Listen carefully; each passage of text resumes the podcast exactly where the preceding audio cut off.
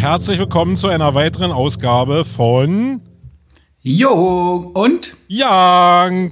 Hallihallo, ihr Lieben da draußen. Da ist er wieder und klingt wie immer, als wäre nichts gewesen. Ja, als wäre nichts gewesen. Stimme war weg, ich habe Grippe gehabt. Wir, wir, müssen hier ein bisschen aufpassen, weil wir jetzt ja langsam in Vorgriff kommen mit den Folgen. Und dann ist er ja schon wieder ein alter Schuh, wenn die, die Sache hier gesendet wird. Also ich habe flach gelegen, aber jetzt ist schon wieder da. Ich bin total motiviert. Äh, Wolfgang ist total entsetzt eigentlich, dass ich schon wieder, dass es mir so ja. gut geht. Er ja. wollte ein bisschen die Mitleidskeule rausholen, hat nicht funktioniert. Ja. Brennt schon wieder wie eine Fackel pushen und du bist schon wieder on fire. Das ist ja einfach furchtbar. Ja, wie du gemerkt hast, habe ich auch die Folge mal rausgelassen, sonst habe ich ja mal gesagt, in welcher Ausgabe wir sind. Aber mhm. durch die Krankheit habe ich ziemlich schnell gemerkt, hey, ist gar nicht so gut, wenn wir einfach das so sagen, weil dann äh, nehme ich mir selbst die Option, ja, in der Nachbearbeitung dann Folgen mal zu tauschen, wenn es mal ein bisschen enger wird oder wenn es einfach nicht so passt. Deswegen, äh, also wenn du nächstes Mal anmoderierst, Wolfgang, dann äh, die Nummer weglassen. Ist doch mal super, oh so Gott. die Leute mit interner so gleich zu belatschern in so einem Podcast. Ist doch super, oder? Wir haben jetzt zwei Jahre gebraucht, um Jung und Young plus Folgennummer ja. einigermaßen ja, sauber kann, über die Bühne zu kriegen. Ja, jetzt, jetzt kannst du, alter Hering, kannst jetzt Dir einfach klar, mal. Was du hier von mir verlangst, ne? Das ist ja alles, alles verlange ich von dir. Ja, aber an der Stelle mal in deiner Abwesenheit möchte ich mal sagen, hat ja mich die Sabrina top betreut, was die Organisation angeht. Äh, also ich glaube, wenn wir die Sabrina im Backoffice nicht hätten, da muss man ein Gruß rausgehen direkt, dann wären wir hier ganz schön. Sabrina, danke. Danke, Sabrina. Okay. Grüße. So, meine Lieben, aber äh, ihr sollt ja nicht nur einfach was von unserem Backoffice hören, das ist vielleicht man, ganz, manchmal interessant, aber mhm. ihr sollt ja was lernen, so wie wir ja auch was lernen wollen. Wir treiben uns ja so seit Wochen schon, seit Monaten im Thema Purpose rum und ähm, da gibt's ja ganz viele Baustellen. Irgendwie, wir haben ja gesagt, Purpose ist wie ein Stück Kernseife, äh, flutscht dir immer aus der Hand, denkst du hast springt da aus dem Kasten. Ähm, so fühle ich mich im Bereich äh, Purpose aktuell.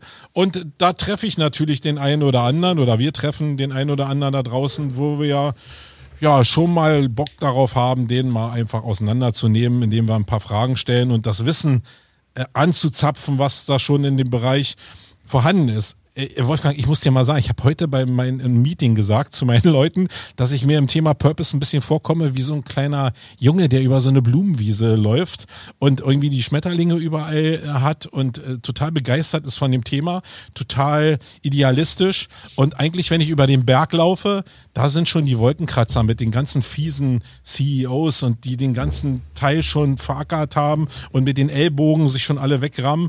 Also manchmal komme ich mir in diesen Interviews hier auch ein bisschen naiv naiv vor, wie, wie so ein kleiner Spieljunge, der das Thema jetzt so gerade entdeckt hat.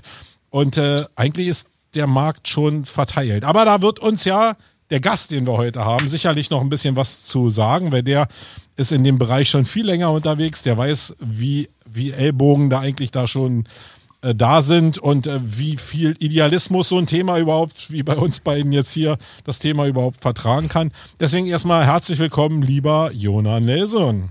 Hallo Jona. Ja. ja, guten Tag. Schön, dass ich hier sein darf. Freut mich. Sehr cool. Also der Jona, um euch ihn einfach mal ein bisschen vorzustellen, kommt genau aus der Nachhaltigkeitsecke, ist jetzt nicht direkt Purpose, mhm. äh, aber Nachhaltigkeit ist ja ziemlich eng verbunden. Man kriegt ja irgendwie ziemlich schnell mit, dass der Bereich einen ziemlichen Platz einnimmt. Warum auch wohl? Vielleicht, weil die Erde so auf einem bestimmten Weg ist, der das irgendwie abfordert. Und ähm, er ist da schon seit vielen Jahren unterwegs in zwei Firmen. Ich habe jetzt hier Zentrum für Nachhaltigkeit gefunden, äh, die letzten Jahre ZNU und jetzt bist du bei der äh, Evolutic. Und äh, komischerweise im Investmentbereich, so wenn ich das gesehen habe, wobei du ja einen Teilbereich da beackerst, sicherlich, der jetzt nicht direkt investmentlastig ist. Ähm, das sind so die Baustellen und vielleicht sagst du noch mal was dazu, weil du hast ja mehr Insights zu deiner Person als ich. Ja, genau. Also ich habe tatsächlich damals ähm, im Master schon Nachhaltigkeitsmanagement studiert, damals als einer der ersten. 2014 habe ich da angefangen. Da gab es das, war das ein ganz, ganz frisches Thema. Da konnte man Nachhaltigkeit eher so aus der technischen Richtung her studieren, so Wirtschaftsingenieurwesen, erneuerbaren Energien. Und ich habe es tatsächlich als einer der ersten in einem Wirtschaftsstudiengang gelernt und habe dann am Zentrum für nachhaltige Unternehmensführung an der Uni Witten sechseinhalb Jahre gearbeitet, die eben sehr stark daran forscht und, und arbeitet, Nachhaltigkeit in Unternehmen, hauptsächlich in KMUs der Foodbranche, da waren wir so größtenteils unterwegs zu bringen und die dabei eben zu unterstützen, nachhaltiger zu werden, könnte man jetzt mal ganz, ganz pauschal sagen. ähm, und bin jetzt aber nach Köln gewechselt, eben zu der Evolutic Impact Advisory, die sich halt so ein bisschen im, in der Finanzbranche umtun, da beraten, da die Banken beraten und dann aber gemerkt haben, Mensch, die Banken haben ja auch ein Interesse daran. Die haben ja zum einen super viele Geschäftskunden, das sind ja meistens die KMUs, wenn man sich irgendwie die, ich habe heute mit einem ähm, Vertreter jetzt nur der rheinischen Sparkassen gesprochen, die sagen, die haben irgendwie 250.000 KMUs als Geschäftskunden. Das ist natürlich ein Wahnsinnsding. Und die haben ja, also zum einen hat die Sparkasse natürlich ein Interesse daran, dass die Geschäftskunden nachhaltiger werden, weil die ja auch ihre Regulatorik aus ähm, Brüssel bekommen. Aber natürlich haben die Unternehmen auch ein Interesse daran. Manchmal ein Eigeninteresse, das ist natürlich der beste Fall, aber häufig haben die halt einfach irgendwelche Kunden oder auch die Gesetze im Nacken und müssen sich jetzt langsam dahin bewegen. Mhm. Und gerade bei den KMUs geht halt so der erste Gang auch häufig noch Richtung Hausbank, Richtung Sparkasse und dann wird da gesagt, was, wie könnt ihr uns denn da helfen? Und das können die Banken meistens auch nicht. Und dafür bin ich jetzt da und baue im Prinzip Nachhaltigkeit da in, in Köln in meiner kleinen Bude jetzt äh, neu auf. Mhm, aber so der erste Gedanke, als ich so die Seite mir angeguckt habe, habe ich gedacht, hey, du kommst ja aus so einem Nachhaltigkeitsthema, das ist ja vielleicht doch noch ein bisschen, also im Idealfall idealistisch belegt. Und jetzt bist du so auf die Feindesseite übergewechselt. War so mein, also ich bin ja voller, ich habe auch die Schubladen und bin voller Vorurteile und probiere aber meine Vorurteile auch zu hinterfragen. Äh, ging dir das auch so oder war relativ klar, dass du ja irgendwo auch den Weg zu den Leuten finden musst und da, wo alle zusammenlaufen, da macht es vielleicht Sinn zu wirken. Ja, mein, genau, mein Ansatz für Nachhaltigkeit war schon immer, ich will dahin, wo ich halt am meisten Wirkung auch entfalten kann. Mhm. Und natürlich kann ich zu irgendeinem, äh, das soll jetzt gar nicht abwertend klingen, aber zu irgendeinem Ökoladen gehen, wo die dann irgendwie nur 0,1 Prozent Marktanteil haben und da irgendwie der nachhaltigste Nachhaltigkeitsmanager Deutschlands werden. Aber damit habe ich halt keine Wirkung. Und deshalb wollte ich halt in die Nachhaltigkeitsberatung gehen und sagen, ich möchte mit möglichst vielen Unternehmen arbeiten und selbst wenn das irgendwie so Turbokapitalisten sind, wenn die am Ende des Tages nachhaltiger sind mit der Wirkung, die sie haben, dann tut das dem, dem Planeten äh, mehr Gutes, als wenn das jetzt irgendwie so eine kleine Klitsche macht, die dann ihr Bio-Knäckebrot herstellt. Wobei die das in aller Linie natürlich auch super machen und auch ihre Berechtigung haben, aber die haben halt meistens nicht den großen Hebel. Mhm. Und da geht's mir halt um das große Ganze und das ist ja auch immer die Sache bei der Nachhaltigkeit, das merken wir auch bei allen Debatten, dass das immer ein globales Thema ist und man deshalb halt auch ähm, ja manchmal zu den etwas schwierigen ähm, ja, Unternehmen vielleicht muss, weil die einfach den größten Impact haben. Mhm. Okay, ja, verstehe ich. Äh, muss man sich immer selbst mal hinterfragen, weil wir wollen ja was verändern und Reichweite ist da schon wichtig. Aber ich will auch nicht verhehlen und ich glaube, das teile ich mit vielen anderen, dass der erste Reflex schon immer ist, äh, gut und böse irgendwie. Da ähm, Absolut. Muss man äh, vielleicht. Ich tue mich auch immer noch schwer, mich als Nachhaltigkeitsberater irgendwie zu bezeichnen, weil ich finde, Beratung an sich hat immer schon so ein bisschen was Verruchtes. Ja, Hauptsache du sagst nicht Coach. Coach ist noch schlimmer. Die wollen irgendwie nur Geld machen und kommen dann rein und am Ende haben 50 Leute ihren Job verloren. Also das ist ja. Jona, denn äh, wir wollen ja jetzt hier, oder wir, äh, ich eigentlich in meiner Person habe ja so ein bisschen beschlossen, das Thema bessere Welt äh, mit, mit dem Thema Purpose zu verbinden, also ein bisschen Sinnhaftigkeit, äh, ein glücklicheres Leben zu führen, vielleicht über ein anderes gesellschaftliches Modell auch nachzudenken, ohne vielleicht äh, so einen wirklich Wohlstand zu verlieren, wobei es ja eine Diskussion ist, was Wohlstand überhaupt ist und was so glücklich macht. Ähm, was ist denn deine Definition von Purpose? Jeder hat ja irgendwie einen anderen Eintrittstor in diesem Bereich. Wie, wie mhm. wichtig ist das für dich und wie, wie würdest du es definieren? Ähm, genau, also ich würde, Purpose ist für mich jetzt ganz persönlich, also jetzt gerade auch in Bezug auf die Arbeit oder aufs unternehmerische Wirken erstmal so eine gewisse Sinnhaftigkeit. Also dass ich halt weiß, ich stehe auch hinter dem, was ich tagtäglich tue und auch hinter dem, was mein Arbeitgeber tut als Gesamtfirma.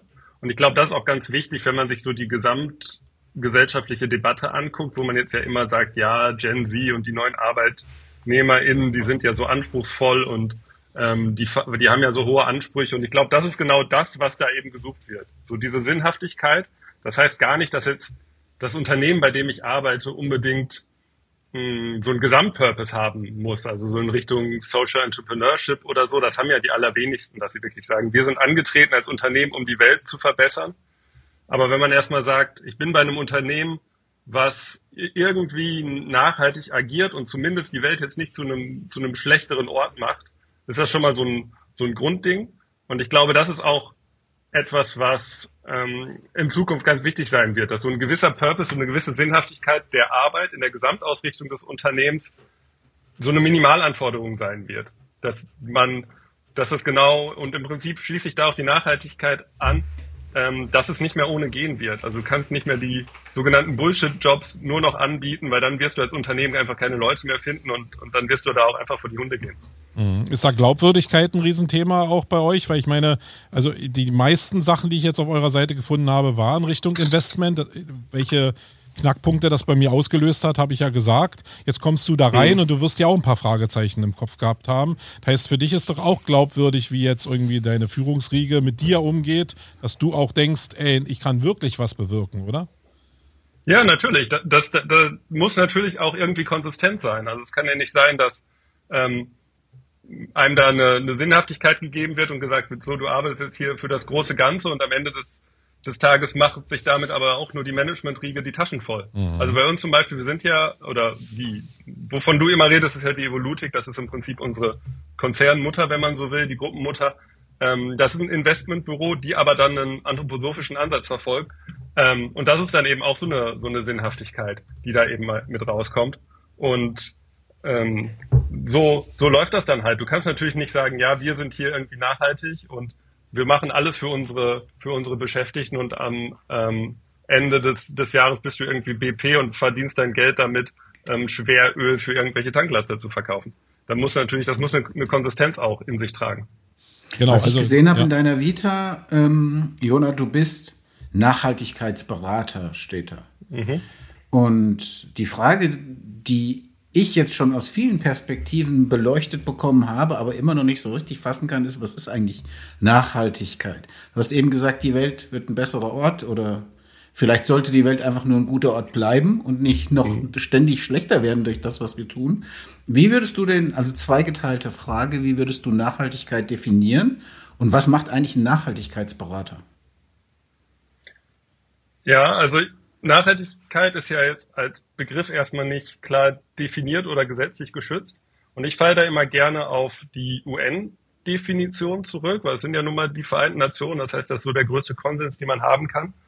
Und die sagen, Nachhaltigkeit bedeutet, dass wir als aktuelle Generation unsere Bedürfnisse befriedigen, ohne die Bedürfnisse der kommenden Generation zu beeinträchtigen. Und das ist eigentlich erstmal für mich eine sehr klare Abgrenzung, die wir im Moment natürlich völlig reißen, wenn wir sagen, wir haben so ein Earth Overshoot Day. Das heißt, da sind im Prinzip die laufenden Ressourcen des aktuellen Jahres ähm, aufgebraucht, der meistens irgendwo so im, im Herbst, im August liegt oder so. Ähm, und dann haben wir im Prinzip die Ressourcen für das Jahr aufgebraucht und leben also auf Punkt der kommenden Generation, kann man sagen. Und das ist eigentlich was, wo wir hinkommen müssen, dass wir nicht mehr drei Erden brauchen, um unsere Bedürfnisse zu befriedigen, sondern eben mit einer Erde auskommen, damit eben auch nachfolgende Generationen ähm, davon oder halt gut auf der Erde leben können. So, das ist erstmal mhm. so meine Definition von, von Nachhaltigkeit und das ist im Prinzip auch das, was die Unternehmen dann, also ich bin ja Nachhaltigkeitsberater für Unternehmen und ähm, ich benutze da gar nicht so sehr das, so gerne das Wort Nachhaltigkeit, weil das halt alles und nichts bedeuten kann. Was ist jetzt ein nachhaltiges Unternehmen? Sondern ich sage halt lieber, dass die Unternehmen sich zukunftssicher aufstellen müssen. Und zukunftssicher bedeutet halt, dass sie zum einen natürlich wirtschaftlich überleben müssen. Das ist ja erstmal der Grundgedanke des Unternehmens. Aber eben auch so ähm, agieren müssen, dass sie halt den, den sich ändernden Anforderungen gerecht werden. Und die sind halt sehr stark im sozialen Bereich. Wenn man jetzt in Richtung Recruiting guckt oder in Richtung neue Gesetzgebung, die sich eben sehr stark mit Menschenrechten auch befassen oder sei es auch die Anforderungen ähm, aus der Presse, die natürlich sofort draufhauen, wenn man da irgendwie Menschenrechtsskandale in der Lieferkette hat, die aber natürlich auch die ganzen Umweltthemen mit beeinflussen, weil ich kann nicht immer nur nehmen, nehmen, nehmen und irgendwie beispielsweise, wenn ich jetzt ein Agrarunternehmen bin, alle Böden auslaugen, irgendwann sind die halt leer. Und dann habe ich halt auch keine Geschäftsgrundlage mehr und dann bin ich auch nicht mehr zukunftssicher aufgestellt. Das heißt, das ist auch diese Grundidee von Nachhaltigkeit sind immer diese drei Säulen Umwelt, Wirtschaft und Soziales. Und irgendwie in diesem Spannungsfeld muss ich mich halt bewegen. Und das ist das, ähm, wobei ich Unternehmen helfe, ähm, sich eben jetzt mit den Anforderungen, die kommen, sei es von Kundenseite oder eben von ähm, der Seite des Gesetzgebers, sich damit auseinanderzusetzen, um das eben in die Geschäftstätigkeit auch zu integrieren, die ja in erster Linie mal bei klassischen Unternehmen sehr stark im wirtschaftlichen Bereich aufgestellt. Also bedeutet das im Prinzip, du gehst in das Unternehmen wie so eine Art Consulter und mhm. schaust dir Prozesse an. Also fragen die dich, du Jona, guck dir mal unsere Produktion an oder unser, keine Ahnung, gezielt oder gehst du generell rein und sagst, ich gucke mir jetzt mal eure Bude an und dann habe ich folgende Vorschläge für euch. Genau, also im Moment ist es eher so, dass die sagen, oh Gott, wir haben jetzt gehört, wir müssen in zwei Jahren, was weiß ich, die CSRD-Richtlinie erfüllen und dann müssen wir irgendwie tausend Datenpunkte zum Thema Nachhaltigkeit berichten und wir wissen gar nicht, wo wir anfangen sollen. So, und dann gehe ich da rein und sage, okay, ist alles halb so schlimm, wie es, wie es aussieht und es sind am Ende des Tages auch nicht tausend Datenpunkte, sondern Entspannt euch, sagst du als erstes. und dann arbeitet man halt mit den Unternehmen mal so die kritischen Punkte heraus und dann kriegen die halt ihren Maßnahmenplan und sagen, okay, und das arbeitet ihr jetzt ab in den nächsten drei Monaten und dann komme ich wieder und dann schreiben wir das alles zusammen und dann habt ihr es auch fertig für dieses Jahr. Und natürlich, das ist jetzt erstmal, das wäre so die Compliance-Ebene für die, die halt da stehen bleiben wollen, aber es gibt halt auch Unternehmen, die sagen, ja, aber es wäre doch cool, wenn wir das auch überall integrieren würden, wenn man das so richtig ähm, mitlebt quasi in allen Geschäftstätigkeiten. Und dann kann man natürlich auch gucken, wie können wir die Beschäftigten mitnehmen, wie können wir irgendwie die Auszubildenden zum Thema Nachhaltigkeit ausbilden, damit die das auch direkt mit in die Abteilung reintragen. Wie kann man das irgendwie mit den Lieferanten nochmal anders klären? Wie kann man da vielleicht auch eine andere Vertragsbasis bekommen? Und dann kann man natürlich auch ganz konkret in die Vorschläge kommen, gerade in so klassischen Produktionsbetrieben. Die einfachsten Sachen sind immer so Energieeffizienzmaßnahmen. Das ist super einfach, das versteht jeder, das hat eine Amortisierungsdauer fünf bis sieben Jahre in den meisten Fällen. Dann baust du da halt in die Produktionshalle LED-Leuchten, hast du das gleiche Licht, nach fünf Jahren ist das abbezahlt und am Ende des Tages hast du weniger CO2-Emissionen. Ähm, und das sind natürlich immer die einfachen Dinge und dann geht man halt zu den schwierigeren, die sich jetzt nicht so leicht messen lassen. Irgendwie dann über Reputation und dann besseres Recruiting. Ja gut, ist halt schwierig am Ende des Tages eine Zahl draufzusetzen. Mhm. Wir hatten ja im Vorfeld, als ich dir so ein paar Fragen rübergeschickt habe, äh, hast du ja die Anmerkung gemacht, ey, lass uns doch mal, ihr seid doch so Marketing, Fuzis hast du nicht mal gesagt, glaube ich, hast du bestimmt gemeint. Ähm, äh, ihr habt doch bestimmt dieses Thema äh, Green Claim Directive äh, so auf dem Schirm. Und äh, da ich ja nur eine total ehrliche Haut bin, habe ich genau dasselbe gesagt wie Wolfgang, nämlich natürlich. Keine Ahnung. Und dabei habe ich meine Nase gezogen und darauf Violine gespielt. also, das heißt, ich habe null Ahnung von dem, was du da jetzt geschrieben hast. Du hattest mir mal einen Link geschickt. Ich habe jetzt so ein, bisschen eine Ahnung. Und ähm, es passt mhm. eigentlich total gut rein, weil wir hatten das Thema hier im Podcast, Wolfgang, ja auch schon. Äh, Thema Greenwashing, Bäume pflanzen, Zertifikate, Handel international. Ähm, und ich wusste jetzt davon gar nichts. Und dass du es jetzt angesprochen hast und uns damit auf die Reise nehmen willst, wie die EU dagegen steuern will, finde ich mega spannend, weil es könnte ja genau eine so eine Antwort sein, ähm, was man da machen kann oder was wir Marketing-Fuzis auch noch in Zukunft machen dürfen. Nimm uns doch ja. mal mit, was das überhaupt ist. Wieder eine neue Abkürzung in der Welt dieser, äh, dieser Sachen, die eigentlich Purpose stiften sollten und doch so kompliziert sind. Ist es das neue, neue DSGVO oder ist es viel geiler? Ja, nee, es wird erstmal ein bisschen komplizierter für die Unternehmen. Also das Ganze ist ja entsprungen. 2019 hat sich ja die EU mit dem EU Green Deal im Prinzip zu einem Ziel bekannt, 2050 klimaneutral zu werden und die ganze Wirtschaft umzubauen und ähm, für nachhaltige Finanzströme zu sorgen. Und im Prinzip, da kommen jetzt halt gerade so die ganzen Gesetze raus. Ähm, ja, vier, fünf Jahre später ist halt so die übliche, ich würde jetzt mal sagen, ähm, Gesetzgebungsdauer der EU, so dass wir jetzt quasi gerade alles sehen, das, was damals mit dem EU Green Deal ähm, schon verabredet wurde. Und ein Ziel war halt, dass man VerbraucherInnen vor irreführenden Umweltaussagen schützt. Also im Moment ist es ja so, Nachhaltigkeit ist nicht geschützt als Begriff oder auch diese ganzen klimaneutral und regional und was man da nicht alles hat. Wenn man irgendwie durch den Supermarkt geht, gibt es ja tausend Claims. Mhm. Und da kann im Prinzip im Moment jeder auf sein Produkt schreiben, was er will. Und das ist überhaupt nicht reglementiert und das ist überhaupt nicht geschützt. Und ich kann immer draufschreiben, irgendwie, ja, wir lieben Nachhaltigkeit, kann ich auf meine, weiß nicht, auf mein Toastbrot schreiben oder regional produziert, selbst wenn der Hafer aus Polen kommt. Das ist alles völlig egal. Das ist alles nicht geschützt. Und da will jetzt eben die EU gegen vorgehen, bei denen nämlich gesagt haben, dass ungefähr die Hälfte dieser ganzen Claims einfach grob irreführend sind. Das hat so eine Studie 2020 ergeben.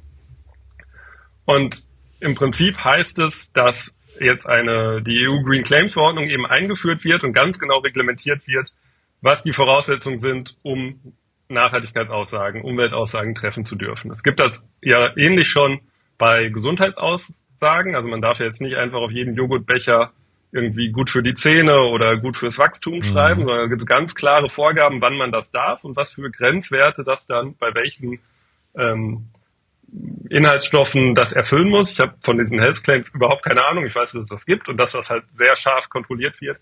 Und das wird es jetzt eben auch bei ähm, Umweltaussagen geben. Und dann wird es sowas wie so ein, ja, das ist im Moment noch relativ nebulös, weil es noch nicht ähm, veröffentlicht wurde, aber es wird sowas wie so einen Umweltfußabdruck geben. Ich stelle mir das so ein bisschen wie der Nutri-Score vor, dass man eben am Ende weiß, in welcher Kategorie man da unterwegs ist und dass diese Kategorie einem dann sagt, welche Aussagen man treffen darf. So, also und dann wird halt, dann gibt es natürlich noch einen kompletten Rattenschwanz in dem Gesetz, wo dann steht, wie man das dann kommunizieren muss, wie man auch, auch weitere Erläuterungen zu diesem Claim irgendwie auf dem Produkt draufschreiben muss. Ähm, und das ist ja im Moment auch so, beispielsweise, weil du es gerade angesprochen hast, diese ganzen klimaneutral Aussagen werden ja auch reihenweise abgemahnt, so von der deutschen Umwelthilfe oder so. Ähm, und mit Unterlassungserklärung dann im Prinzip. Aber wonach ähm, abgemahnt, abgemahnt, wenn das hier noch gar keinen rechtsgültigen Charakter hat? Na, es gibt ja, es gibt immer, es gibt schon das Wettbewerbsrecht ähm, oder das UWG, genau das ähm, das Gesetz gegen unlautere, was unlautere Wettbewerbspraktiken ja. oder so. Und ähm, da ist im Prinzip eine Irreführung verboten.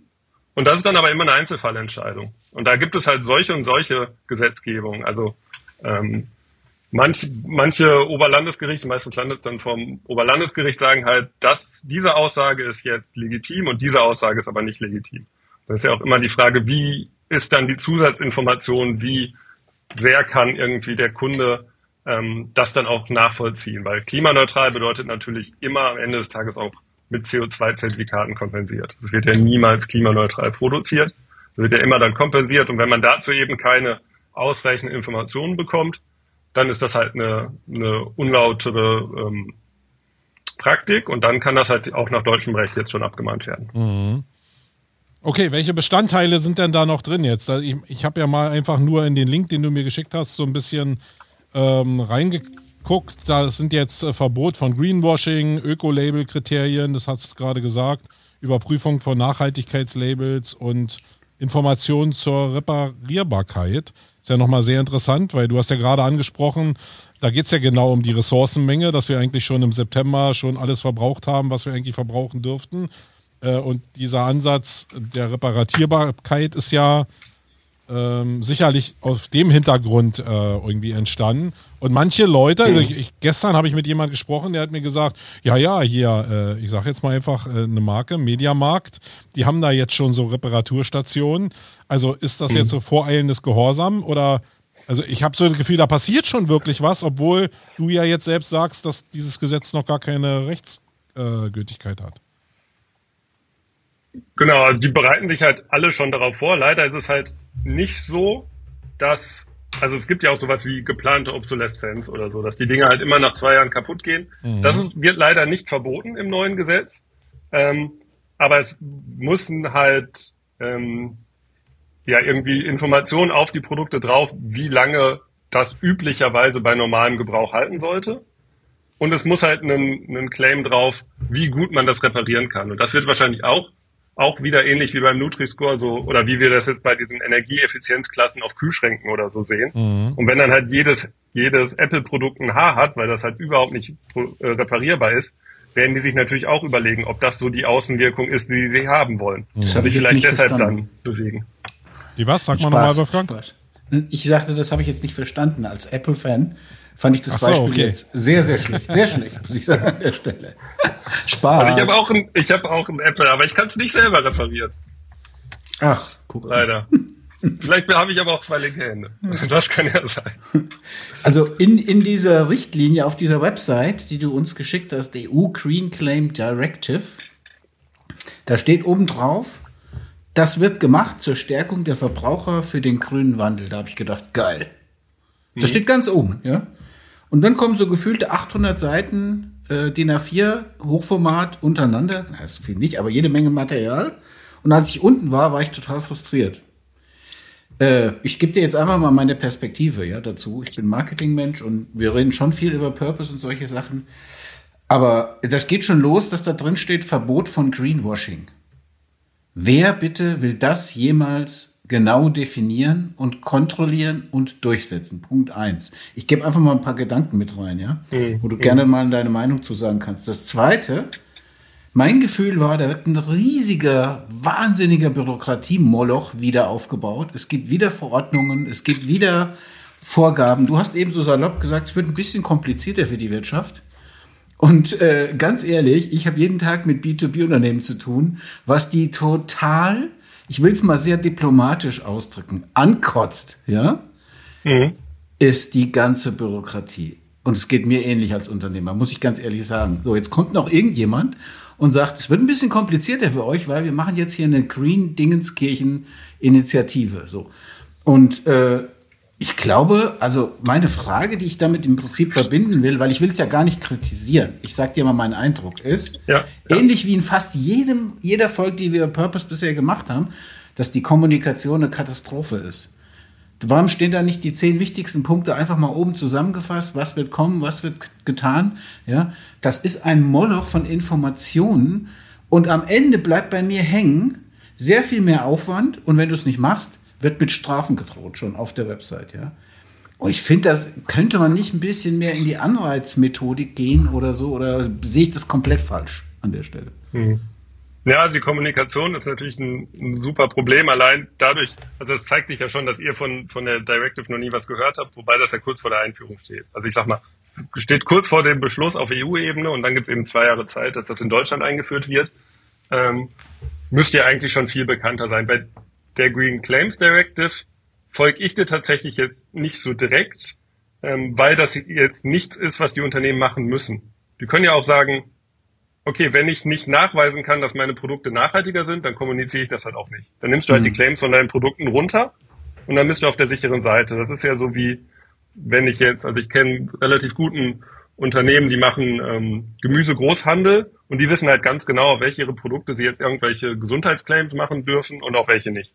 Und dann sagen sie ja, okay, passt halt nicht zu dem Produkt, das ist halt nicht innerhalb der Richtlinien, dafür ist es lecker und wir haben halt unseren Umsatz, aber da kann ich jetzt nicht gesund drauf bleiben. So. Und so ist es dann ja auch bei der Green Claims Directive. Ich glaube, da kommen ja durchaus andere Gesetze, jetzt mal so in Richtung Lieferkettengesetze oder so, die sind deutlich schlimmer für die Unternehmen, weil die treffen einfach alle Unternehmen. Und die müssen einfach alle Unternehmen machen. Und das sind dann auch die Gesetze, ähm, jetzt so die CSRD-Verordnung, die ja für alle KMUs auch kommt.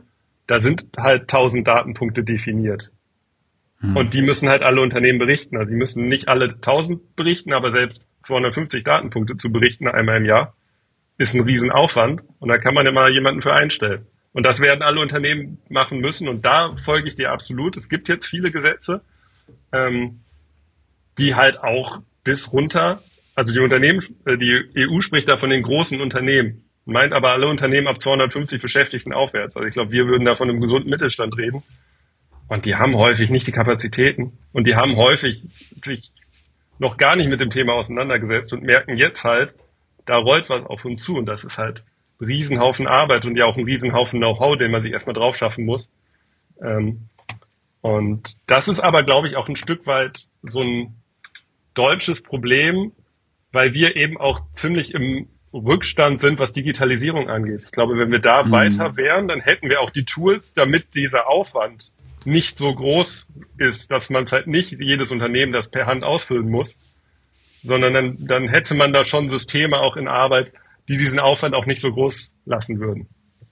Aber hm. nun äh, nochmal zurück zum Purpose. Du, du willst ja, also du bist ja angetreten und hast den Studiengang damals gewählt, um Nachhaltigkeit umzusetzen. Das heißt, du willst mhm. ja wirklich was verändern. Ähm, mhm. In meiner Vorstellung, wie gesagt, ich bin der kleine Typ, der Schmetterlinge jagt auf der Blumenwiese.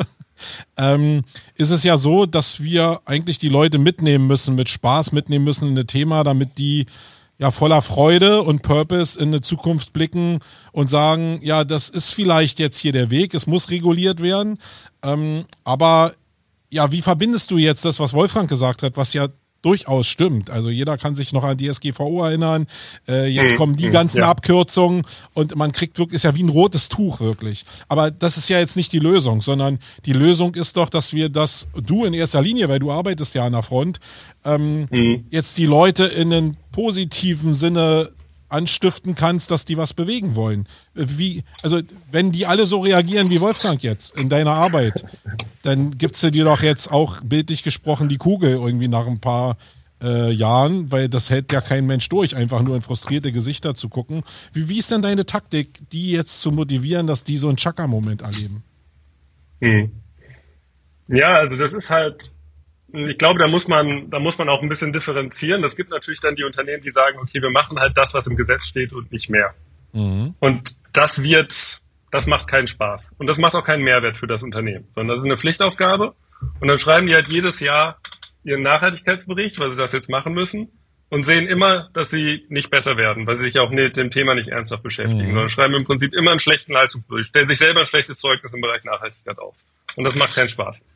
Ähm, und ich glaube, die große Aufgabe ist es dann eben auch, in die Unternehmen reinzugehen und auch das in die Köpfe zu kriegen und zu sagen, ja, aber wenn ihr euch jetzt ernsthaft mit dem Thema auseinandersetzen würdet und eben über diese Compliance-Ebene hinausgeht, dann habt ihr auch Benefits. Also die Geschäftsführer zum Beispiel kriegst du immer übers Geld. Das sind genauso diese Energieeffizienzmaßnahmen, Ressourceneffizienzmaßnahmen, die sich dann relativ schnell amortisieren. Mhm. Wo du dann sagst, aha, okay, jetzt haben wir weniger CO2-Ausstoß, jetzt haben wir weniger CO2, ähm, Kompensationsmaßnahmen oder nachher hier CO2-Preise, die jetzt ja auch flächendeckend eingeführt werden ähm, und haben am Ende des Tages mehr besseren Umsatz. Das ist ja schon mal super. Damit kriegst du die Geschäftsführer. Die, die Nachhaltigkeitsberater kriegst du eh, weil die sind ja auch genau deshalb da angetreten, um irgendwie das Unternehmen zu verbessern. Die hast du meistens eh schon auf deiner Seite. Und dann ist eben die Frage, wie kriegst du das auch in die Fläche, in den Unternehmen? Wie, wie kannst du halt auch die Beschäftigten mitnehmen? Und da spielt auch dieser Purpose-Gedanke wieder rein.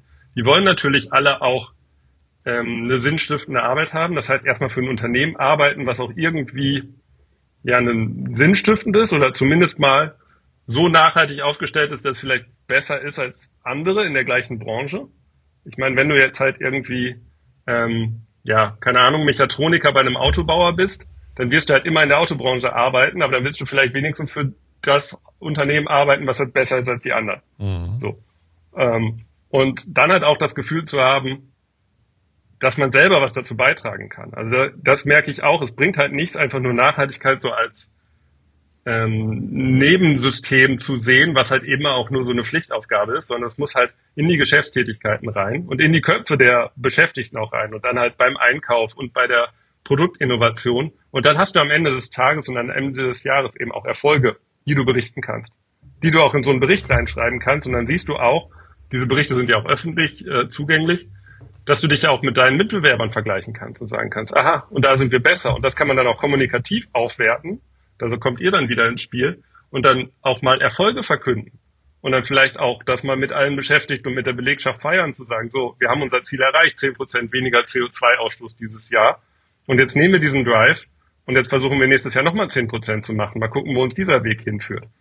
Und über diese Einzelmaßnahmen, da stecken dann ja auch immer Projekte dahinter, die ja auch so einen gewissen ähm, eine gewisse Gruppenanstrengung aus den Beschäftigten benötigen, kriegst du die Leute auch. Insbesondere dann, wenn die vielleicht auch noch ihre eigenen Ideen anbringen können, weil vielleicht derjenige, der dann am Fließband steht ähm, und die Autos zusammenschraubt, noch mal eine andere Idee hat, wie man da irgendwo noch Energie einsparen kann oder Ressourcen einsparen kann. Und wenn seine Idee dann umgesetzt wird, vielleicht sogar noch seinen, seinen kleinen Obolus dafür kriegt und so dann mitgenommen und motiviert wird. Aber ist das jetzt ein Aufgabenbereich, den du als Nachhaltigkeitsberater auch mitverantwortest oder welche äh, zusätzlichen Disziplinen kommen da jetzt noch mit rein? Weil jetzt Nachhaltigkeitsberater hört sich schon thematisch sehr sachlich an.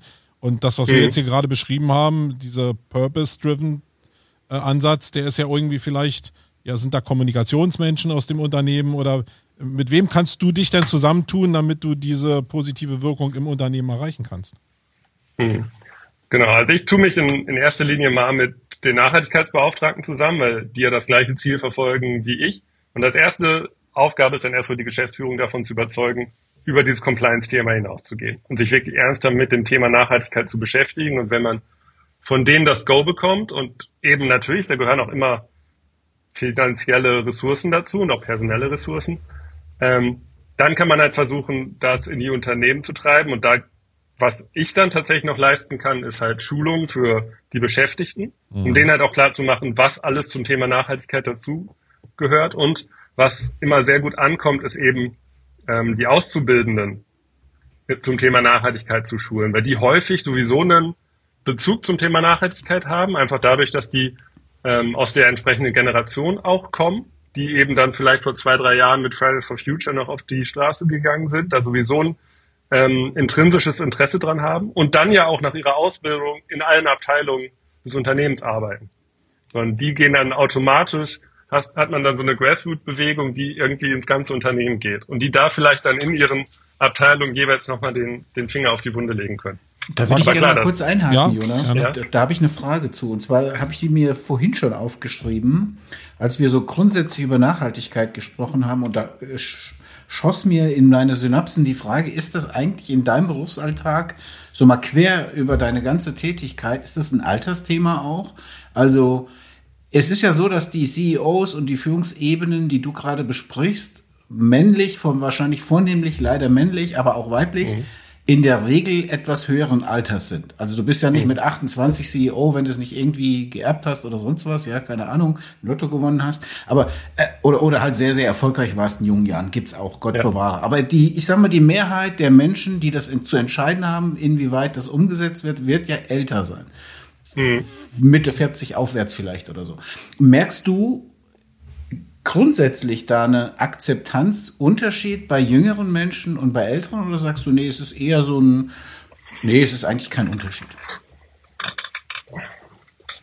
Hm.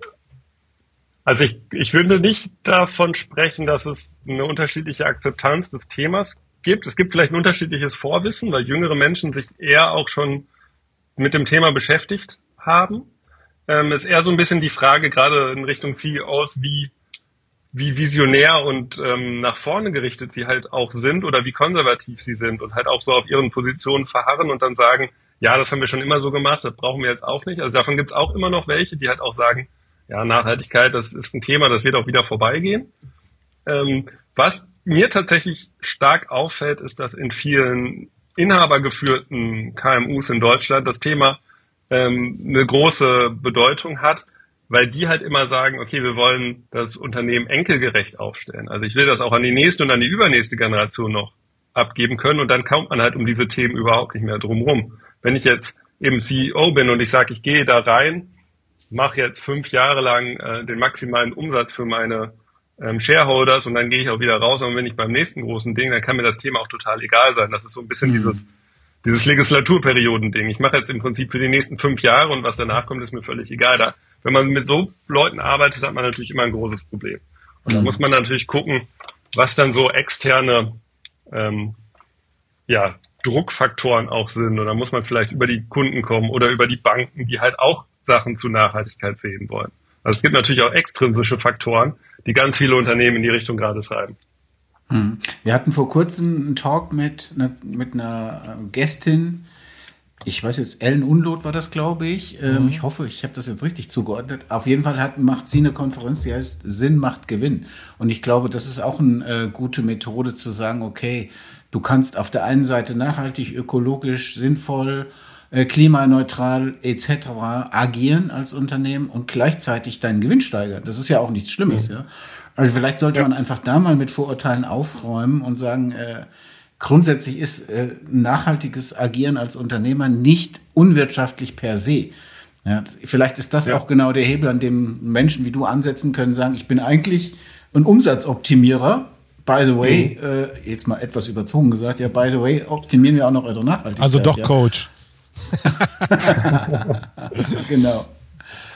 Ja, absolut. Und deshalb sage ich ja auch, ähm, ich will die Unternehmen im Prinzip zukunftssicher machen, damit die halt auch wirtschaftlich noch bestehen können in 10, 15, 20 Jahren. Aber dafür braucht es halt auch diese Grundlagen der Nachhaltigkeit. Hm. Und dafür gibt es auch ganz viele Studien jetzt auch am, am Aktienmarkt, dass halt nachhaltig agierende Unternehmen da auch äh, langfristig erfolgreicher sind. Also das ist einfach, äh, die haben dann halt weniger Probleme mit Recruiting und äh, ja, längere Verbleibzeiten der Beschäftigten und so. Das ist kein Geheimnis mehr. Es ist halt noch nicht überall angekommen. Gib mir mal einfach noch eine kleine Vision zu den vielen Jahren, die du jetzt als Berater schon unterwegs bist. Äh, wie, wie lange bist du eigentlich schon unterwegs? Also im, im, Nachhaltigkeitsbereich bin ich jetzt so seit, seit acht Jahren, also im Prinzip mein ganzes Arbeitsleben lang. Ähm, als Berater unterwegs bin ich tatsächlich erst jetzt seit ganz frisch, seit diesem Jahr. Okay, aber du hast ja eine also Menge vorher. Kontakt schon zu CEOs und so gehabt. Das heißt, wie, ja, ist genau. denn, wie ist denn der Verlauf von deiner Erfahrung? Jetzt einfach mal Bericht von der Front. Äh, hat mhm. sich das positiv entwickelt in den letzten Jahren? Spring immer mehr auf oder stößt eigentlich immer noch auf Ablehnung, wenn du das Thema Nachhaltigkeit ansprichst? Nee, also ich muss sagen, wirklich am, am Anfang hat man da ganz schön gerührt, bis man dann überhaupt irgendwen mal von irgendwas überzeugt hat. Und wir haben ja gesagt, das ist wirklich so, da muss man mal ähm, Schweiß und Tränen einsetzen, um da überhaupt was zu erreichen. Und inzwischen ist es eben so, dass jetzt, und da profitieren wir ganz klar von der ähm, EU-Gesetzgebung, dass jetzt halt alle dahin getrieben werden mhm. ähm, mit dem großen Knüppel und da sich einfach bewegen müssen. Und ähm, wir sagen immer, wir sind jetzt vielleicht so am Knick in der Hockeykurve, wenn man sich das mal anguckt und dann geht's halt irgendwo steil nach oben, ähm, weil halt ja, viele eben diese, diese Mindestanforderungen jetzt erstmal über die Gesetzgebung erfüllen müssen und dann aber hoffentlich auch einige erkennen, dass es eben was bringt und dass man sich damit ja auch die, ähm, differenzieren kann vom Wettbewerb. Es gibt ja auch ein paar sehr gute, ähm, gerade auch KMUs aus Deutschland, die eben genau mit diesem Nachhaltigkeitsimage wahnsinnigen Erfolg haben. Mhm. Also mein Lieblingsbeispiel ist da immer Rügenwalder Mühle, die vor ein paar Jahren angefangen haben, ähm, ihre Fleischproduktion zum Teil vegetarisch und vegan machen und inzwischen ähm, einen Großteil ihres Umsatzes mit diesen Produkten machen und teilweise ihre Fleischproduktionslinien vom, vom Markt nehmen, um mehr vegane und vegetarische Wurst produzieren zu können. Mhm. Ja, ist doch cool, dass sich was bewegt. Also deswegen ist mir ja mal, man hat ja mal selbst so ein Gefühl, äh, was aber ja überhaupt nicht dem entsprechen kann, was du da äh, direkt im Kontakt erlebst. Ähm, mhm. Aber mich würde nochmal interessieren, weil wir ja nun von, aus, von der Marketing- und Kommunikationsseite auch kommen. Hast denn du überhaupt schon in deiner Arbeit Kontakt zu diesen Abteilungen in den Firmen gehabt, dass das irgendwie so disziplinübergreifend auch bei dir aufschlägt, dass du gleich sagst, okay, oder die CEOs auch sagen, ähm, jetzt ist hier der Marketingberater da, setzt euch mal hier zusammen und probiert mal das Coolste für unser Unternehmen, einschließlich Kommunikation und Marketing und auch HR, da rauszuholen, weil das ist ja ein Gesamtmotivationsprojekt eigentlich, was man da erzeugen kann.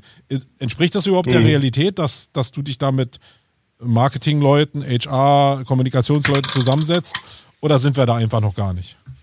Ja, das ist eher so eine, ich würde mal sagen, da übergibt man halt den Staffelstab. Also ich bin dann eher im Vorfeld aktiv, damit die Unternehmen halt wirklich mal irgendwas in ihrem Laden auch umsetzen und auch wirklich Erfolge erzielen, über die man dann nachher berichten kann. Aber das ist ja ein Vorlauf von ein, zwei, drei Jahren, mhm. ähm, bevor man dann wirklich da mal eine Marketingkampagne auch, auch draus machen kann oder bevor man das entsprechend halt auch so etabliert hat im Unternehmen, dass man das dann auch wirklich glaubhaft, oder kommen wir wieder zum Anfang ähm, zurück, auch kommunizieren kann, ohne dass einem das dann sofort an anderer Stelle auch wieder auf den auf die Füße fällt. Ja. Sind also ja inzwischen die Unternehmen auch sehr vorsichtig mit. Das fehlende Vertrauen in die eigene Durchhaltekraft faktisch.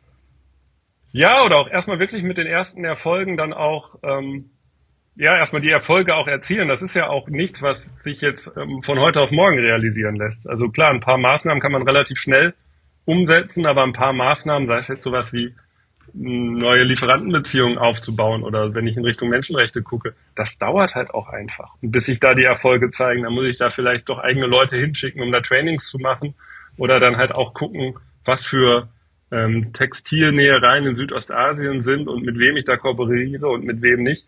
Das sind einfach Prozesse, die sind auch erstmal langsam und das will auch erstmal aufgebaut sein über ein paar Jahre, bevor ich dann auch damit kommunizieren kann. Mhm.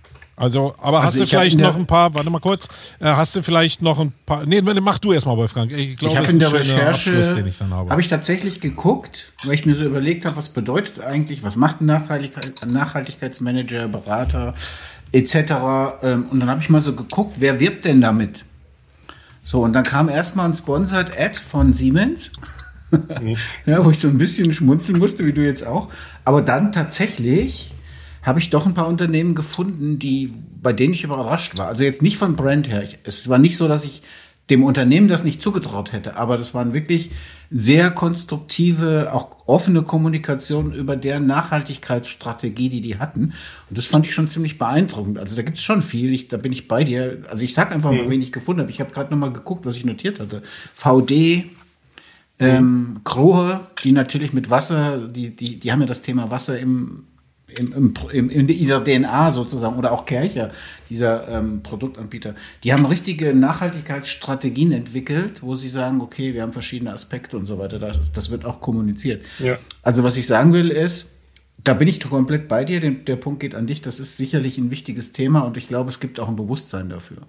Ähm, mhm. Die Frage ist halt immer, da, da hakt es bei mir so ein bisschen, kann ich das mit solchen Verordnungen, die dann EU-weit äh, aufoktroyiert werden, wo ich jetzt schon wieder irgendwelche, ich sage das jetzt mal in Anführungszeichen und nicht abwertend gemeint, aber irgendwelche Bauern über die Landstraßen fahren sehen und sagen, in mhm. Frankreich mhm. ist es aber anders, wir müssen hier zahlen, wir Wettbewerbsnachteil und dies und das und in Deutschland wird es durchgesetzt und sonst nirgendwo. Äh, ist irgendwie schwierig, glaube ich, aber ja habe ich natürlich auch ja. keine Lösung für. Ich glaube, es ist wichtig, darüber zu reden mit Menschen, die davon Ahnung haben, so wie du. Hm. Ja, also ich, ich glaube, das ist halt, das ist ja auch so, du hast gerade ein paar gute Beispiele genannt von den Unternehmen. Ähm, die sind natürlich absolute Frontrunner, was auch Nachhaltigkeit angeht. Ne? Und natürlich, wenn du jetzt die neue Gesetzgebung hast, was die natürlich bringen wird, ist, die wird erstmal einen neuen Mindeststandard einführen. Und dann sind ja alle auf einem Level. Und das heißt, wenn du jetzt die neue Gesetzgebung einführst, kannst du dich ja nicht im Markt differenzieren. Und das machen ja alle. Das ist ja der Punkt von dieser Gesetzgebung. Mhm. Und natürlich ist es dann eine, eine sehr große Anstrengung, Frontrunner zu sein. Aber ich habe letztens auch mal so ein bisschen ähm, die Übung durchgespielt und, und mal so für mich sortiert, was sind denn Vorteile wirklich, wenn ich Nachhaltigkeit in meinem Unternehmen ähm, etabliere. Und es gibt natürlich Vorteile, die sind für alle Unternehmen, also sowas wie Ressourceneffizienz, Energieeffizienz, dann auch mitgedacht, vielleicht Kreislaufwirtschaft. Da hat man einfach direkte monetäre Vorteile. Jetzt unabhängig davon, ob man sich damit im Markt differenzieren kann oder nicht, die sind einfach da. Und dann gibt es natürlich noch Vorteile für die absoluten Frontrunner, die damit natürlich auch ihre Marke aufladen können, die damit natürlich auch ihren Umsatz steigern können und so. Aber davon hat man ja einen von 100 vielleicht, weil sonst das können ja nicht alle Frontrunner sein. Das äh, funktioniert ja schon rein praktisch nicht. Ähm, aber deshalb glaube ich, lohnt es sich halt auch, auch für jedes Unternehmen. Und es ist leider so, ähm, dass es meiner Meinung nach auch per Gesetz kommen muss. Also es gibt ja beispielsweise das deutsche Lieferkettengesetz, ähm, was jetzt auch zum 01.01.2024 ja auf Unternehmen mit 1000 Beschäftigten verschärft wurde.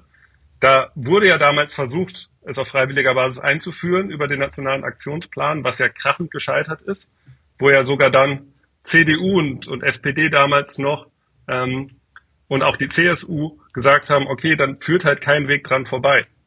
Und genau der Punkt, den du gerade angesprochen hast, ähm, mit den Bauern, die dann sagen, ja, wir müssen es machen und äh, in unserem europäischen Nachbarland in Frankreich, die müssen es nicht machen. Ähm, stimmt übrigens auch nicht, die haben auch ein Lieferkettengesetz. Aber das scheitert ja gerade daran, dass Deutschland das europäische Lieferkettengesetz blockiert und einheitliche Regeln für alle Europäer quasi blockiert. Und die deutschen Unternehmen jetzt daran haken, dass wir halt ein Lieferkettengesetz haben und ein Großteil der restlichen EU eben nicht, weil wir es blockieren. Also das ist ja im Prinzip so die, die abstruse Debatte Gut, gerade. Muss man ehrlicherweise zur Ehrenrettung der Landwirte sagen, die fahren ja wegen dem Diesel äh, und nicht ja. wegen dem Lieferkettengesetz sind ja unterwegs. Ähm, zum. Punkt lohnt sich, habe ich noch einen Aspekt, den, weil du gerade gesagt hast, lohnt es sich für uns sozusagen. Ähm, die meisten oder die, die für mich verständlichsten Informationen über Unternehmen, die schon nachhaltig sind, habe ich auf einer Website gefunden, für die mache ich jetzt mal Werbung. Ich habe keine Ahnung, wer die betreibt und so, aber die heißen Great Place to Work. Und sorry, aber ich glaube, das ist aktuell der Mega-Benefit, mit dem du viele mhm. ziehst, weil wo findet denn der, der War of Talents aktuell statt? Natürlich hier solchen Industrieunternehmen wie bei uns. Alle haben das Problem, qualifizierte äh, Mitarbeiter zu bekommen. Und ich meine, wenn schon Great Place to Work sozusagen anführt, welche Unternehmen sind denn nachhaltig, zeigt das eindeutig den Kompass in eine, in eine bestimmte Richtung, finde ich. Nämlich genau zu sagen, Nachhaltigkeit ist ein wichtiges Thema für künftige ja äh, Mitarbeiter, Talents, äh, Führungskräfte, egal wen. Ja, also das ist, glaube ich, total wichtig. Ja. Hm. ja, und ich glaube, was auch ganz entscheidend ist, wo auch vielleicht die Gesetze helfen können. Es gibt ja im Moment so ein paar Beispiele in der hm, Berichterstattung jetzt so BMW mit ihrer Kobaltmine in Marokko, wo sie ein großes Problem haben, weil da eben gegen Menschenrechte verstoßen wird. Ähm, haben sie anscheinend nicht so auf dem Schirm gehabt. Ist jetzt eben durch NGOs rausgekommen. Und ähm, die haben aber, ich habe mir das gerade mal durchgelesen, die haben da, die beziehen 20 Prozent ihres Kobalts aus dieser Mine in Marokko. Das heißt, die können das jetzt nicht mal eben so ähm, in ein anderes Land gehen und da 20 Prozent woanders her sourcen. Und das heißt, die haben da ein riesiges Problem. Und wenn es aber dieses Gesetz, dieses Lieferkettengesetz schon vor fünf Jahren gegeben hätte, dann hätten, wären die seit fünf Jahren hätten die dieses Thema auf dem Schirm gehabt und hätten jetzt eben genug Zeit gehabt, um darauf auch zu reagieren und um entweder die Lage vor Ort zu verbessern oder vielleicht auch einfach sich in ihrer Lieferkette zu diversifizieren, um eben nicht so abhängig von dieser Mine in Marokko zu sein, um die im Prinzip auch auslisten zu können. Und jetzt haben sie eben das Problem. Und ich glaube, da muss man dann auch nochmal den, gerade den CEOs auch ähm, verständlich machen, dass es eben auch ein Risikomanagement ist. Auch ein bisschen, bei, bei Corona. So ein bisschen Angstszenario wirkt so. immer, auch im Marketing. Ja. auch da an genau. der Stelle, glaube ich, ganz gut. Und da gibt es da gibt's total viele Beispiele, ähm, die man da bringen kann. Und, und wenn die Unternehmen ähm, einfach verstehen, dass das nicht nur eine Gängelung ist, sondern dass das eben auch in diesem Risikomanagement und, und bei dem War of Talents, was du gerade sagtest, auch wirklich einen Benefit bringt, ähm, glaube ich, können wir da noch viel mehr auch von überzeugen. Hm. Klar, die Bürokratie bleibt halt am Ende des Tages, aber das ist halt leider so, dass halt leider auch die EU, die da immer sehr bürokratielastig bleibt. Jona, jetzt hast du ja von diesen ganzen langfristigen Maßnahmen gesprochen. Da, das, da hast du auch total recht. Ähm, ich will dich aber nicht entlassen hier aus dem Podcast heute, um vielleicht dir vielleicht zwei, drei Ideen abzufordern, die Unternehmen kurzfristig äh, machen können. Also so Unternehmen, sagen wir mal jetzt wie wir beide mit relativ kleinen Agenturen, äh, so meinetwegen 30 bis 50 Mitarbeiter oder auch Firmen 30 bis 50 oder 200 Mitarbeiter. Was können denn die auf die Schnelle machen, so dass die ein gutes Gefühl dafür haben und nicht in diesem Dickicht der der, der Länge der Maßnahmen irgendwie einfach die Motivation verlieren, weil am Ende des Tages wollen wir doch alle die Leute anstiften, dass die was machen, dass wir uns nach vorne bewegen. Mhm. Hast du da ein paar Ideen, die du uns mitgeben kannst?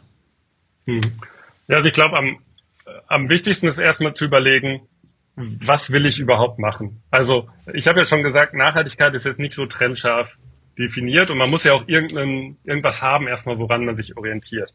Das heißt, worüber rede ich überhaupt, wenn ich über Nachhaltigkeit rede? Und viele nutzen da halt die Sustainable Development Goals, ähm, auch wieder der Vereinten Nationen. Das sind ja 17 Ziele, mhm. sowas wie keine Armut und ähm, gegen den Klimawandel und so. Und an denen kann man sich zum Beispiel mal thematisch orientieren gerade wenn man jetzt wie ihr so kleine Agenturen habt und dann sagen, okay, was für Maßnahmen mache ich denn schon, die auf diese Nachhaltigkeitsziele ein, einzahlen? Und dann könnte man zum Beispiel sagen, ihr werdet ja auch irgendwie, wenn man jetzt Dienstreisen hat, dann zu überlegen, okay, was für einen CO2-Ausstoß hatte ich denn mit Dienstreisen letztes Jahr? Und muss ich innerhalb von Deutschland fliegen? Oder was würde es denn bedeuten, wenn ich beispielsweise immer die Bahn nehme, anstatt ah, zu fliegen? Er hat's Wort gesagt. ich dachte, hoffentlich vermeidet er das Wort. Okay. Ja, lassen wir es bei der Theorie und blenden die Praxis erstmal aus. Theorie. so, oder ja, mit, mit solchen Themen kann man sich halt beschäftigen. Also ich glaube, ganz wichtig ist erstmal zu gucken, wo hat man denn überhaupt einen Einfluss? Und natürlich hat man jetzt mit einer, mit einer Agentur mit vielleicht 30 Beschäftigten ganz andere Themen, als wenn man jetzt ein produzierendes Unternehmen hat. Man ist ja mhm. viel mehr auf der sozialen Ebene, man ist viel mehr mit den eigenen Beschäftigten auch auf dem Thema.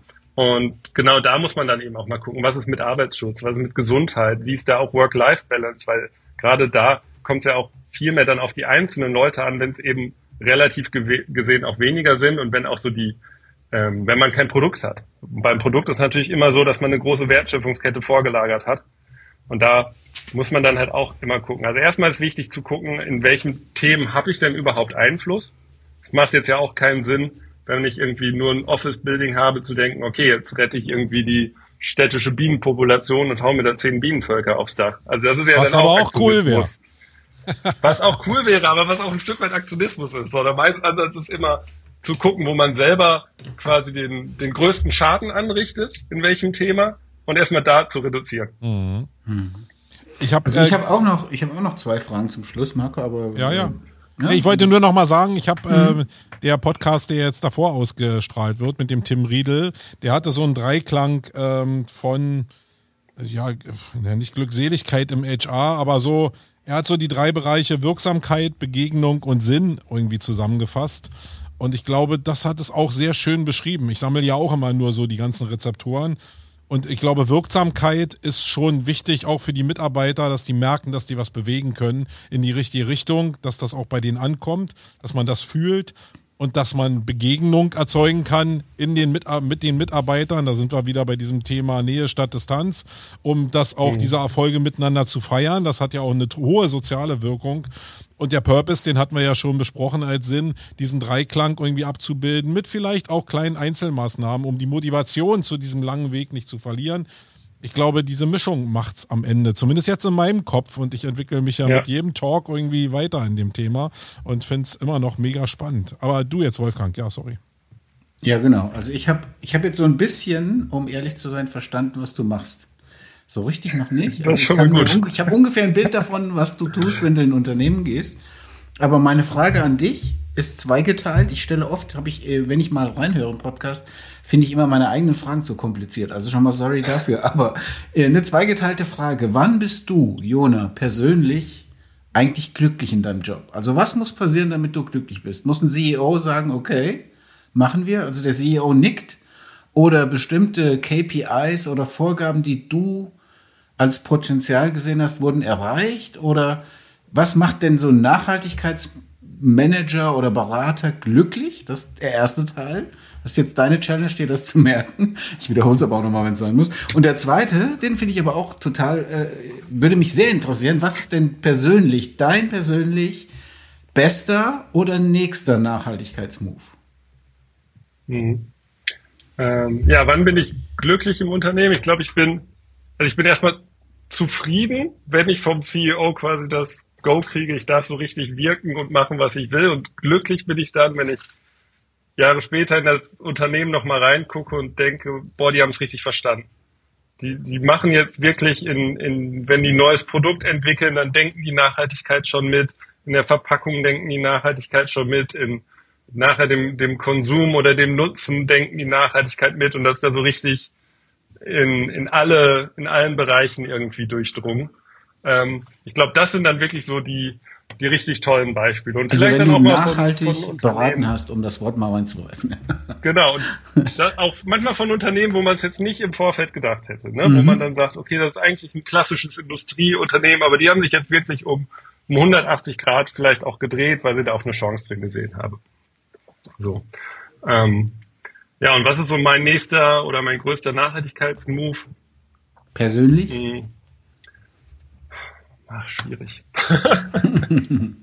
ja, da wird's dünn auf dem Eis, ne?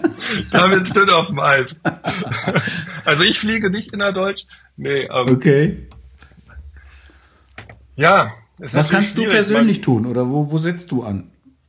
Ja, also ich glaube, man, man kann immer was tun. Ne? Also ich besitze immer noch ein Auto. Ähm, natürlich wäre das auch ein Punkt, dieses Auto abzuschaffen, anstatt das hier am, am Straßenrand stehen zu lassen. Es wird natürlich auch noch gefahren. Ähm, weniger als den meisten, aber natürlich mehr als es müsste. Das ist ganz klar. Das ist natürlich auch eine Bequemlichkeit, wo man selber noch sich einschränken kann. Ähm, man kann natürlich wahnsinnig viel auch über die eigene Ernährung immer machen, wenn man sich da mal mit den Klimabilanzen beschäftigt. Ähm, will man ja häufig auch nicht so direkt hören, aber es ist ja leider so. Auch ähm, sei es jetzt auch nur über die, die Haltungsform beim Fleisch oder dann auch eben das Fleisch beispielsweise wegzulassen. Ähm, ja, und wenn man sich auch anguckt, so Wohnsituationen, dass irgendwie der, der Flächenbedarf ähm, gerade von jemandem, der in der Großstadt lebt, ich lebe eben auch in Köln, ähm, sich auch in den letzten 20, 30 Jahren verdoppelt hat und jetzt im Schnitt auf 40 Quadratmetern pro Person leben, was ich auch tue. Ich habe auch ähm, im Prinzip, wenn man es runterrechnet, 40 Quadratmeter, für mich ist das natürlich auch mehr, als man bräuchte. Also man könnte immer mehr tun. Mhm. Und man kann auch immer an, anfangen, im Prinzip mehr zu tun und immer dieses ja, aber die anderen machen es ja auch nicht und wenn nur ich das tue, dann bringt es ja auch nichts. Ähm, ist natürlich auch ein, ein schwieriges Argument. Man kann schwierig dagegen argumentieren, aber wenn jeder so argumentiert, dann kommt man ja auch nicht voran. Hm. Ich also will noch ein kleines Beispiel einfach nochmal liefern für, für Sachen, wo Unternehmen ja schon was machen, wo man die unterstützen kann. Also ich habe bei mir ist so, das Thema Müll ist ein ganz großes Thema in meinem Bewusstsein. Und ich gehe in den Supermarkt, wird euch ja nicht anders gehen. Und da ist alles irgendwie in Plastik verpackt irgendwie. Geht mir total auf den Zünder.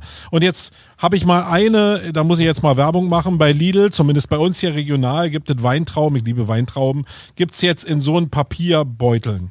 Und es gibt daneben gleich stehen die Weintrauben verpackt in ganz normal wieder Kunststoff.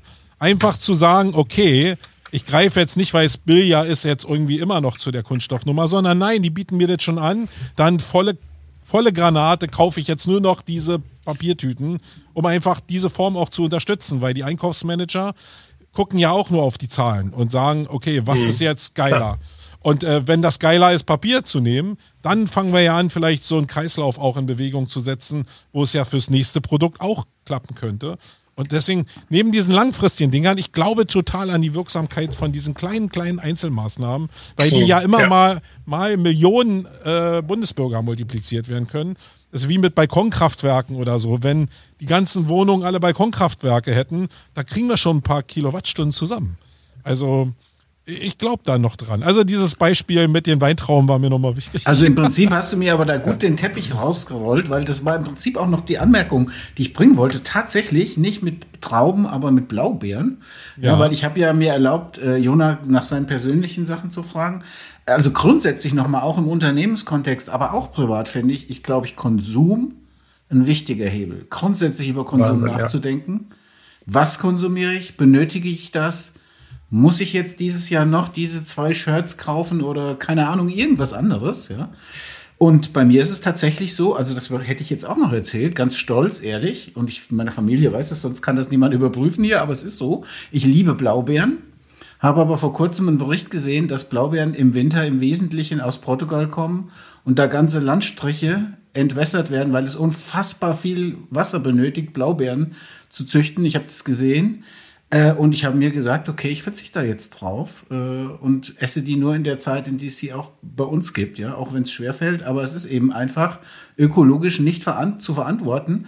Ich weiß die Zahl nicht mehr, schlag mich tot, irgendjemand wird es wissen von unseren Hörern, aber ich glaube, für ein so ein Schälchen, keine Ahnung, 500 Gramm oder 300 Gramm, was da drin ist, waren das irgendwie 6000 Liter Wasser. 6000 mhm. Liter Wasser für eine Schale Blaubeeren. Da kann ich keine Blaubeeren mehr essen mit gutem Gewissen. Und äh, also das sind schon Hebel, egal ob man auf die Papierverpackung achtet, ob man sagt, ich überlege mir überhaupt, ob ich das konsumieren muss jetzt an der Stelle. Ein Produkt, was es hier einfach im Winter nicht gibt, ja. Natürlich ja. kann man seine Dinge genießen, die man liebt. Das ist auch, glaube ich, gar nicht das Thema, hier irgendwie Verzicht zu predigen, aber wirklich zu sagen, welchen Konsum. Ich stelle einfach meinen Konsum mal auf, auf, die, mhm. auf, auf den Prüfstand. Und ich glaube, das ist auch in Unternehmen ein gutes, äh, ein guter Ansatz. Ist auch wie mit Spargel, das ist auch so ein schönes Beispiel. Das gibt's halt nur saisonal. Und genau. dann findet man es total toll, man freut sich das ganze Jahr auf die Spargelzeit und dann gibt's das halt ein Dreivierteljahr nicht. Kann man ja, ja, auch akzeptieren lernen. Das ist doch gar nicht so schlimm, weil man dann kann man sich auch darauf freuen. Ja, und das, das ist wie Moncherie, ja. Ja, genau. Und dann, das ist ja so, der ganze Markt ist ja nachfragegetrieben und es gibt ja jetzt nicht beispielsweise ich denke immer so, auch wie schlimm ist Fast Fashion, aber das gibt es ja nicht, weil die Unternehmen Spaß daran haben, irgendwie ähm, ihre, ihre T-Shirts für drei Euro in den Markt zu kloppen, sondern weil das gekauft wird. Das ist es ja einfach. Mhm. Wenn die das niemand kaufen würden, dann wäre das ja sofort wieder weg. Mhm. Und ich habe schon mal in einem Kontext von Fridays for Future in der Folge bestimmt vor einem Jahr erwähnt, dass äh, meine beiden Töchter, die sind 23 und 16 mittlerweile, dass die keine Fast Fashion mehr kaufen. Ich bin da total stolz drauf. Also nicht, weil ich sie indoktriniert habe oder sonst was, sondern intrinsisch aus sich raus, dass diese Leute heute, die Fridays for Future erlebt haben und die diese ganze Klimadiskussion erleben, anders Bewusstsein haben als Teenager vor 15, 20 Jahren. Das ist einfach so, ja. Und ich finde das mhm. total gut. Also da geht schon vieles in die richtige Richtung. Ich finde es auch total super, damit das, die, die kritischen Fragen auch nicht in den falschen Kontext kommen. Ich finde das total super, was du da machst auch. Weil ich ja. glaube, du hast einen Riesenhebel.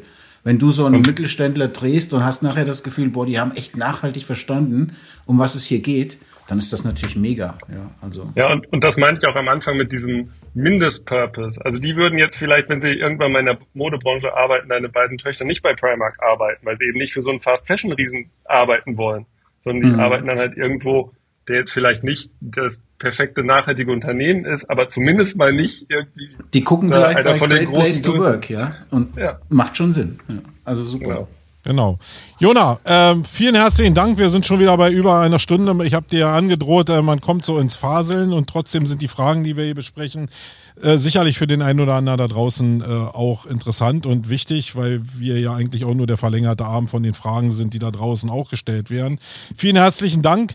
Ich will nochmal äh, hinweisen darauf, dass wenn ihr euch schon als äh, KMU auf dem Weg befindet oder wollt euch damit beschäftigen, in unserem äh, Post hier zu dem Podcast äh, werde ich die Erreichbarkeit von dir nochmal äh, reinpasten und äh, dann setzt euch einfach mit Jona mal in Verbindung und äh, ja, probiert die Welt ein kleines Stück besser zu machen. In diesem Sinne, herzlichen Dank, lieber Jona. Und Danke. Ähm, wir hören. Tschüssikowski. Tschüss.